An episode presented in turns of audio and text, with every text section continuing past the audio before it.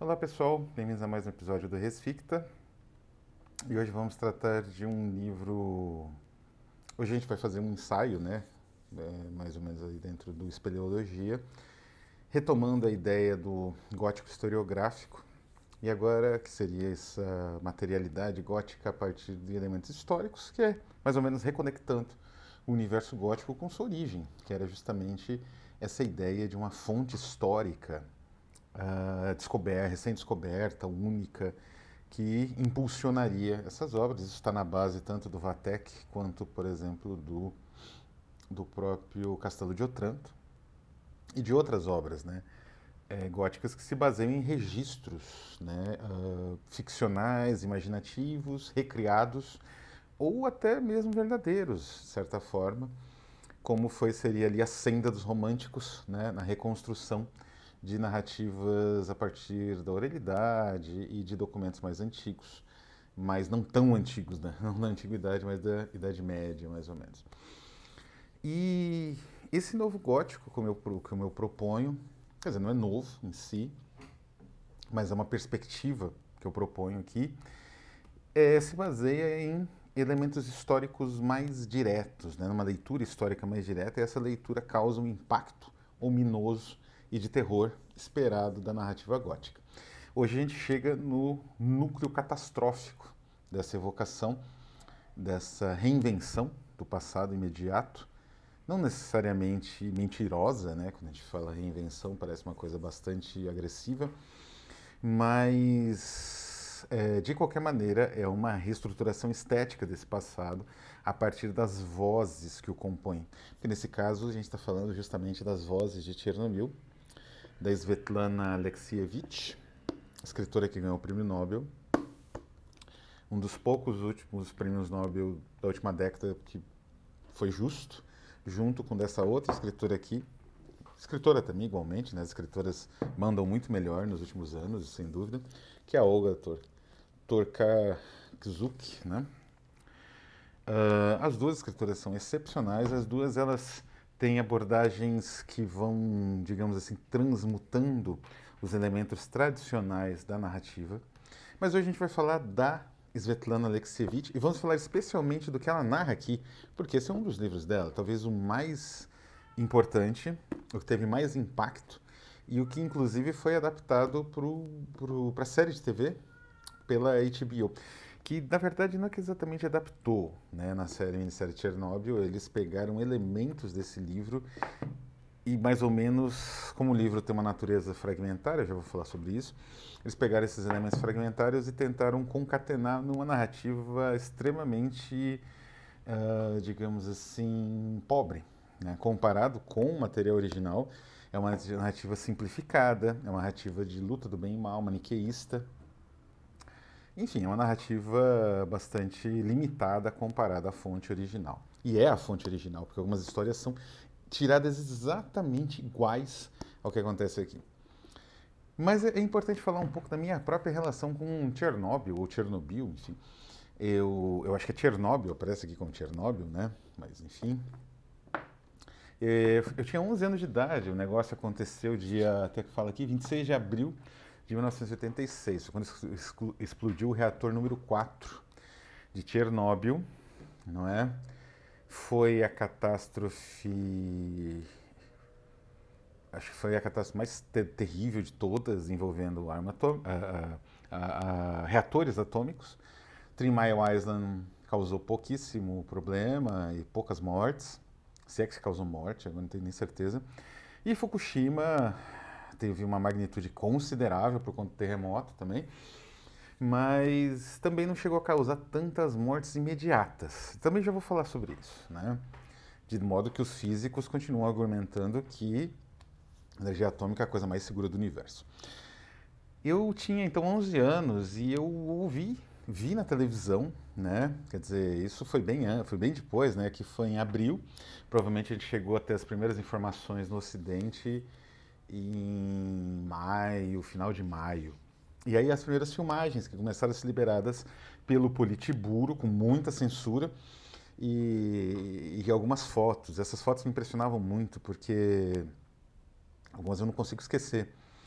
eu tinha 11 anos e via eh, as revistas, né, mensais eram comuns ainda na época, e tinha a revista Manchete, que, esbot... que colocou na capa, né, e nos pôsteres, né, que faziam anúncios da revista gigantescos, assim, e a própria revista ela tinha um formato maior, que era só de fotos, praticamente, a Manchete, e que era a foto dos bombeiros, aqueles apresentáveis, né, aqueles apresentáveis, ou num estágio da doença menos agressivo, então, os bombeiros que trabalhavam imediata, trabalharam imediatamente após a explosão do reator, né? Sem maquinário, sem EPIs, né? roupas de proteção adequadas, praticamente trabalhavam com a roupa que eles tinham de bombeiro num reator queimando a 3 mil graus centígrados. Né? E também os helicópteros. Né? Depois eu leria que os pilotos tinham que jogar uma solução de areia e boro e era também você tinha que voar abaixo a 3 né, aquela calor de 3 mil graus é uma verdadeira ali forja de átomo de radioatividade em cima de você e eles tinham que mirar meio que no olho enfim uh, isso parece heróico mas não é né? quer dizer é heróico mas é ao mesmo tempo absurdo e ao mesmo tempo criminoso também já vamos falar disso uh, como a questão heróica escondeu o aspecto criminoso do Estado. Né? E eu me lembro que nessa época, além das fotos e das imagens, é, aconteceu uma coisa muito curiosa, porque o Brasil vivia uma crise muito séria, derivada aí do regime militar, que aniquilou a economia brasileira, e depois do, do, do plano né, econômico de tentativa de recuperação, era uma inflação gigantesca, as notas eram carimbadas. Tinha uma nota do Mário de Andrade que era muito engraçada, tinha vários carimbos com zero. Você tinha um espaço já para pôr os zeros, né? E a cristia imensa. Isso que se vive na Argentina hoje, nós, o Brasil viveu pior em 86, 87, 85, 84 já. Então, eu me lembro que houve um alívio porque houve uma importação de produtos europeus que provavelmente foram rejeitados. Eu nunca pesquisei isso a fundo, mas deve ter algum documento sobre isso, com certeza. É, alguns produtos europeus, inclusive carne, inclusive carne que era dificílimo de achar, porque era vendida com ágio só para pessoas ricas, enfim. Os anos 80 no Brasil foram uma loucura, 80 início dos anos 90. E... e leite em pó. Eu me lembro de uma lata de leite em pó gigantesca, que era de um leite em pó. Uh, de um leite em pó uh, uh, dinamarquês, né? E era enorme, né? A gente estava acostumado com latas de, de, sei lá, 300, de 300 gramas, né? Uma lata pequena. E essa não, era uma lata grande de, de, de, alumínio, muito bonita, muito bem feita, né? Minha mãe guardou anos essa lata, não sei se ela brilha no escuro, né? Mas, mas, provavelmente tinha sido descartada e por isso era vendida tão barato. E isso ajudou muito na caristia do brasileiro. De 86 foi um ano meio de alívio, assim, essa segunda metade, né? Do, de 1986, comparado aos anos anteriores. Então, mas, ou seja, né, com o tempo eu fui descobrir o que, que era esse linguajar peculiar de Chernobyl, né, o que, que é um liquidador, um biorobô, não é? A, a questão do pé de elefante, né, da pata de elefante, essa toda essa linguagem muito específica uh, do, surgida a partir de Chernobyl eu fui descobrir com o tempo, né? Mas aí a gente pode voltar. Então, uh, o horror de Chernobyl, ele já, já me evoca imagens de uma infância, né? Que eu mais ou menos vivi. Uh, não tive contato, evidentemente, com a radiação, pelo menos de forma imediata, né? Como essas pessoas que falam aqui. Mas eu tive um contato indireto, né? Porque todo mundo que viveu no planeta Terra nessa época teve. E os, os que vieram depois também, porque ficou as marcas no genoma, ficou as marcas no DNA, ficou as marcas na, ecológicas né, da, da nuvem de radiação pelo planeta Terra inteiro. E é coisa que demora décadas, às vezes séculos, para se dissipar completamente, né? Então a gente volta ao livro, né? Porque, então, porque é um terror que você... Ele é engraçado porque o terror nuclear ele é impalpável, de certa forma não tem como você mesurar ou, ou pegar mas ao mesmo tempo ele é muito efetivo. Né? E aí a gente volta para Svetlana. Este livro é sensacional. não é?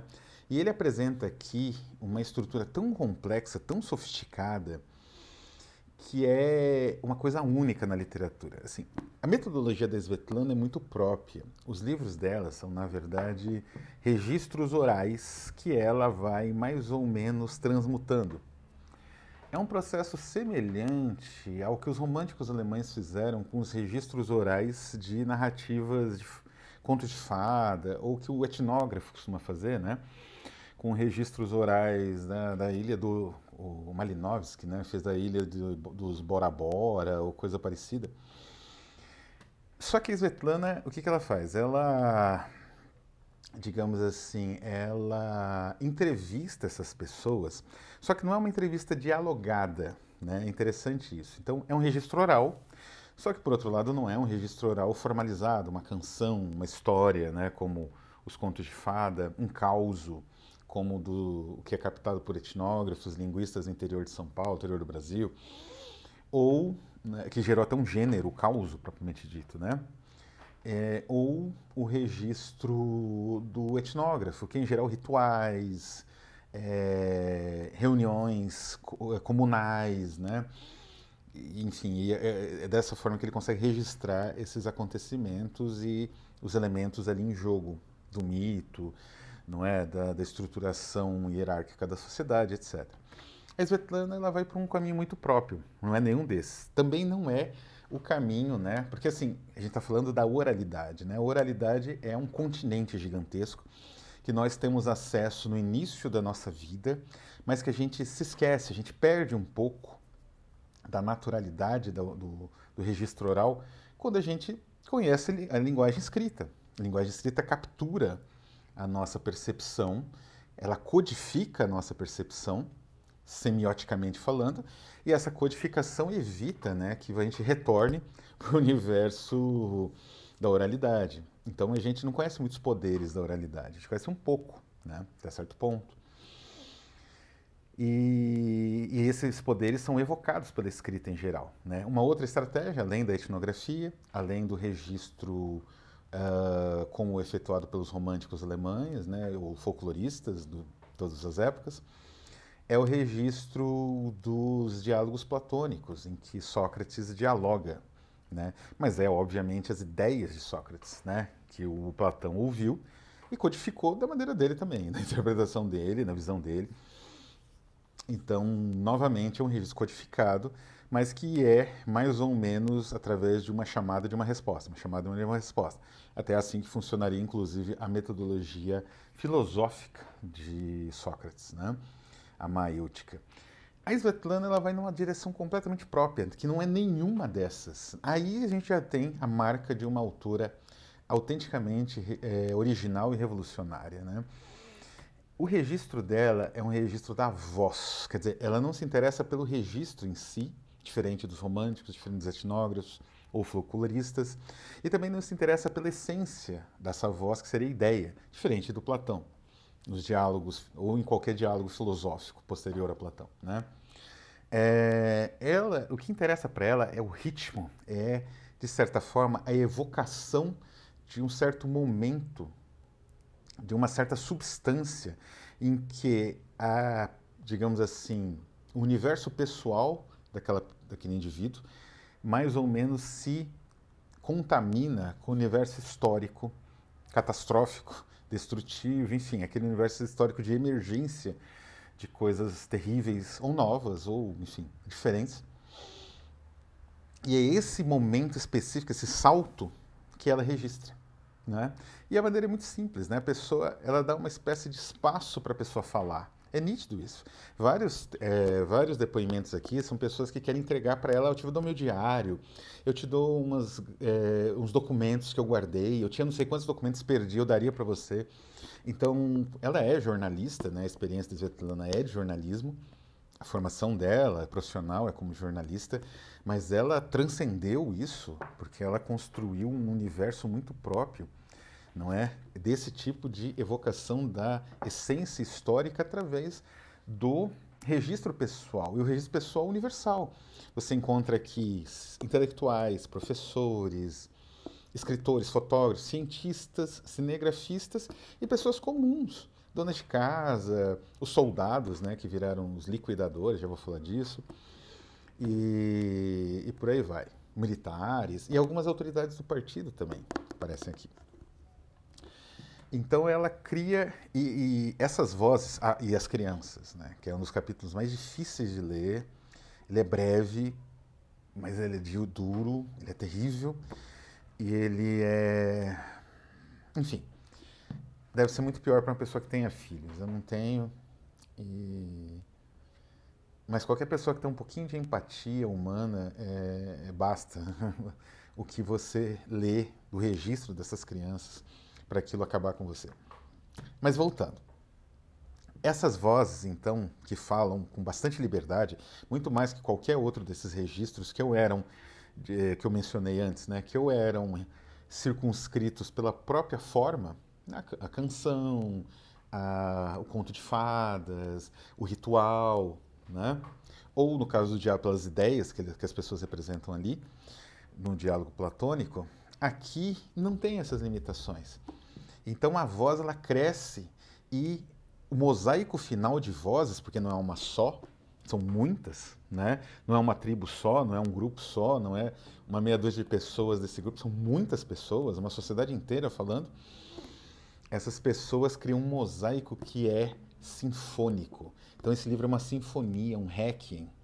É lindíssimo. Quando você para, né, nos últimos capítulos, que são os mais, digamos assim, significativos de um certo ponto de vista, por isso ela deixou para o final, você percebe que você estava numa estava envolvido num requiem, numa sinfonia. Então isso é sensacional, não é? E é aí que você descobre que é um requiem da própria humanidade, porque esse livro ele fala, na verdade, do apocalipse de uma ideia de ser humano, que é a ideia soviética do Homo soviéticos. Eu falei alguns dias atrás aqui da, dos cosmistas russos é, como eles foram é, vilipendiados, alguns foram executados, presos, mas alguns não foram, e eles não foram esquecidos, né? Como Tsiolkovsky, por exemplo, que é o pai da, da ciência de foguetes russa, né? Eles foram neutralizados. Então, o lado místico do Tsiolkovsky foi neutralizado, ficou só a questão, né? E, e de todos os cosmistas, né?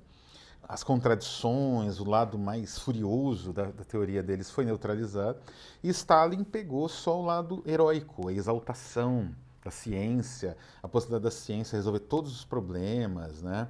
a ciência soviética, né? então o heroísmo do cientista, do, do técnico, do soldado, esse novo homem que surge da União Soviética.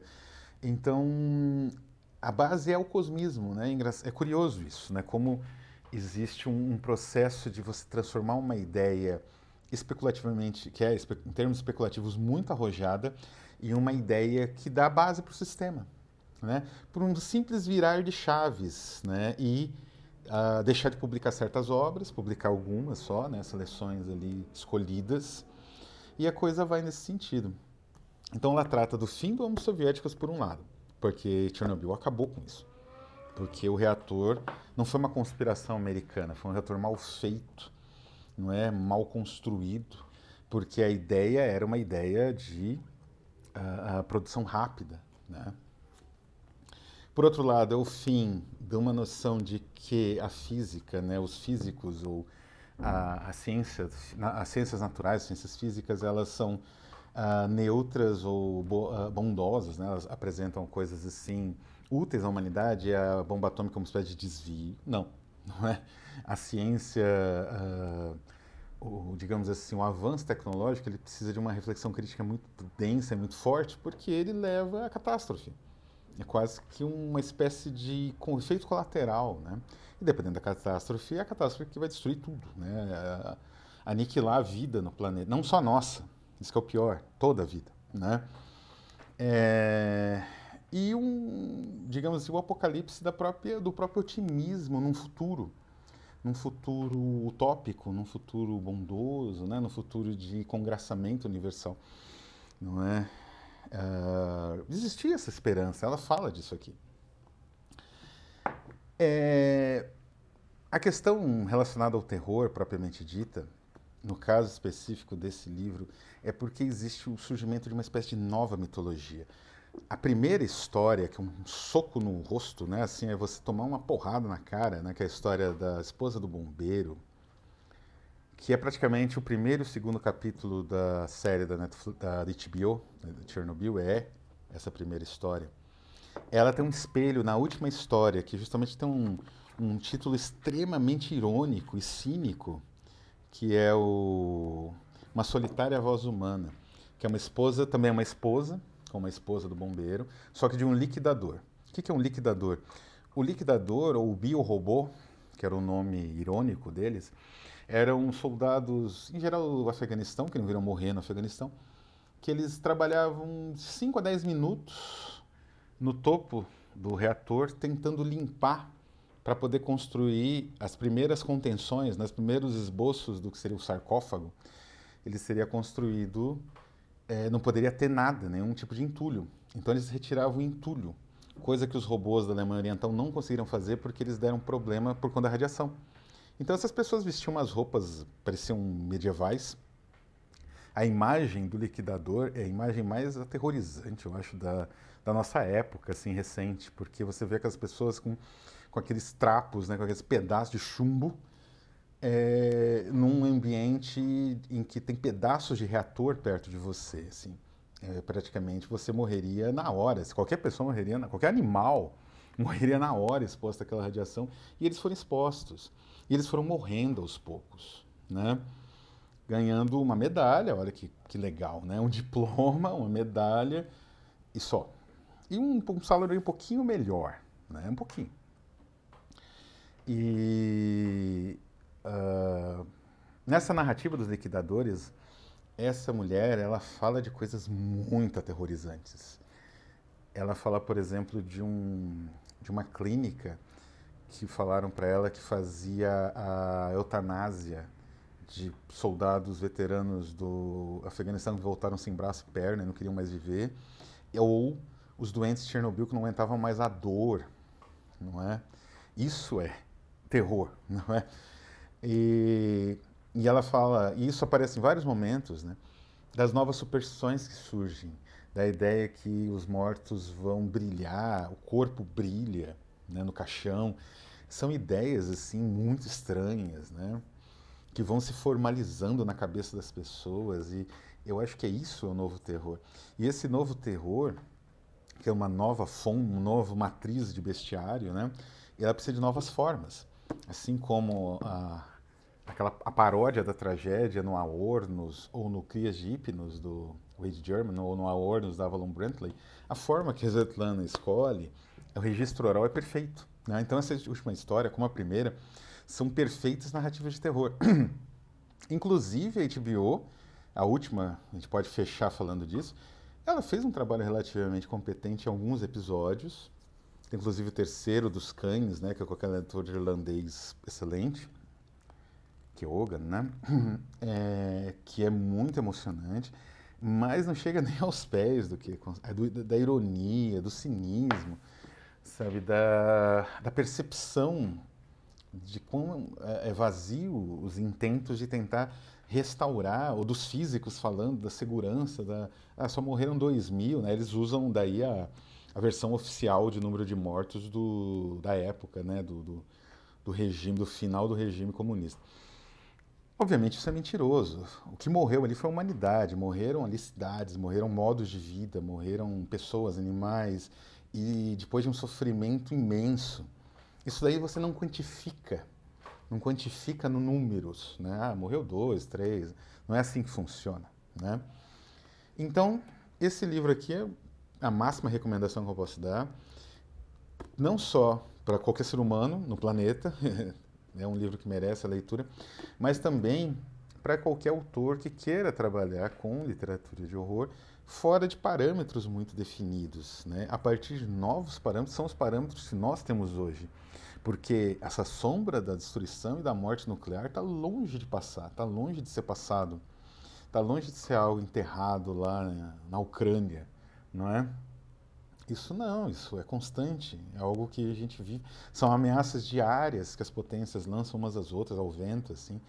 E isso pode acontecer de um dia essas ameaças se concretizarem. Não é difícil, não é? E aí tudo vai ser baldado, né, vamos dizer assim.